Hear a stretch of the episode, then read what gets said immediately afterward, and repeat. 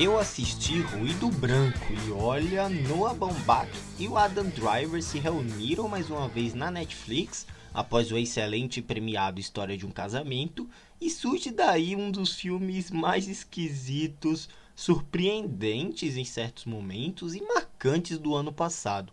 Ruído Branco é uma adaptação da obra do Dom DeLillo que acaba por chegar na última semana de 2022, trazendo uma história um tanto despretensiosa, mas recheada de metáforas, discussões sobre a vida, morte e o significado do que conhecemos sobre a nossa existência. Sim, galera, pode ser divisivo, pode não funcionar para muita gente e até perder seu público na primeira metade de exibição, mas quem se aventura irá até o final se envolver com as temáticas, entrar a fundo nas mensagens propostas, certamente vai ter uma experiência única e reflexiva como a que eu tive.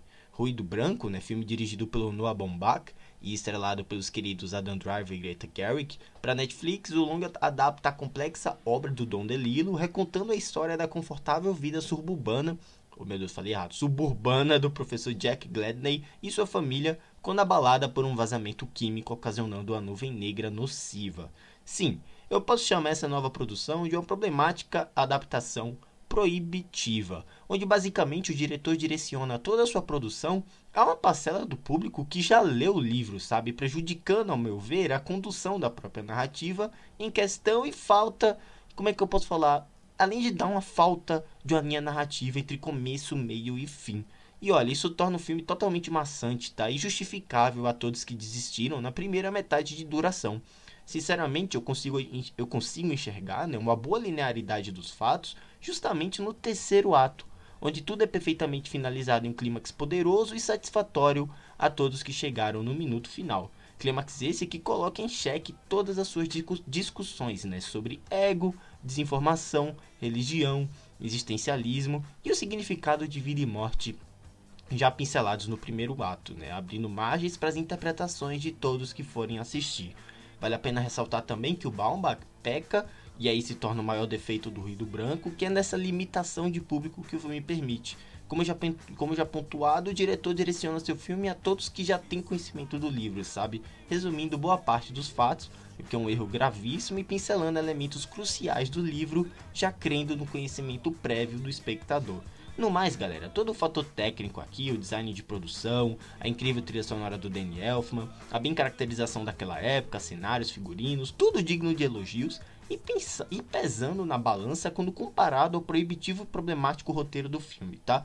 Mas enfim, Ruído Branco, maravilhosamente estrelado pelo Adam Driver, que vale a pena pontuar, tá incrível aqui, que está agora disponível na Netflix. Corre lá e me deixa a opinião sua sobre o filme, para que realmente possamos debater futuramente sobre esse complexo e curioso projeto do streaming. Eu dou uma nota 7,5.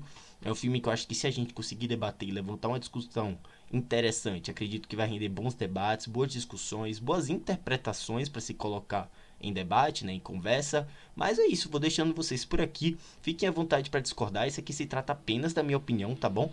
É, se você gostou, me deixa um feedback no Twitter. Se você não gostou, comenta lá também para que a gente possa ter um bate-papo saudável e que a gente possa colocar nossas interpretações sobre esse filme, porque tem muito detalhe aqui, tem muita, muita coisinha que você vai pegando que leva a outra, sabe, a outra interpretação. Então, poxa, é um filme que pode ser bem divisível para alguns, mas se você gostou, você provavelmente tirou uma boa mensagem, né, de tudo que você acabou assistindo. Enfim, é isso, vou deixando vocês por aqui. Um filme legalzinho, não achei lá essas coisas como muita gente estava pontuando, mas eu consegui tirar algum proveito sim. Acredito que tem boas temáticas que vale a pena você dá um play lá na Netflix, caso você ainda não tenha assistido, tá bom? É isso, galera. Vou deixando vocês por aqui. Me siga no Twitter, onde tem minhas opiniões sobre filmes, séries e jogos. Você fica por dentro de tudo que acontece aqui na Dreamsend. E também me siga na Cashbox, onde tem podcast de assuntos que eu não costumo comentar aqui, né? Sobre games, as premiações, as temporadas de premiações, né? Eventos da cultura pop e até reviews de games e filmes que eu não costumo trazer por aqui.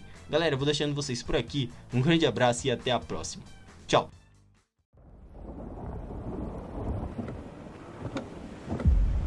They don't look scared in the Crown Victoria. Yeah, they're laughing.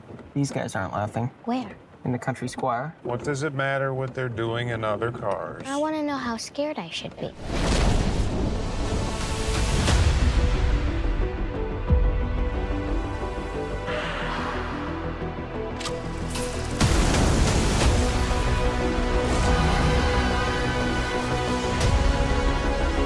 Life is good, Jack. As long as the children are here, we're safe. May the days be aimless. Let the seasons drift.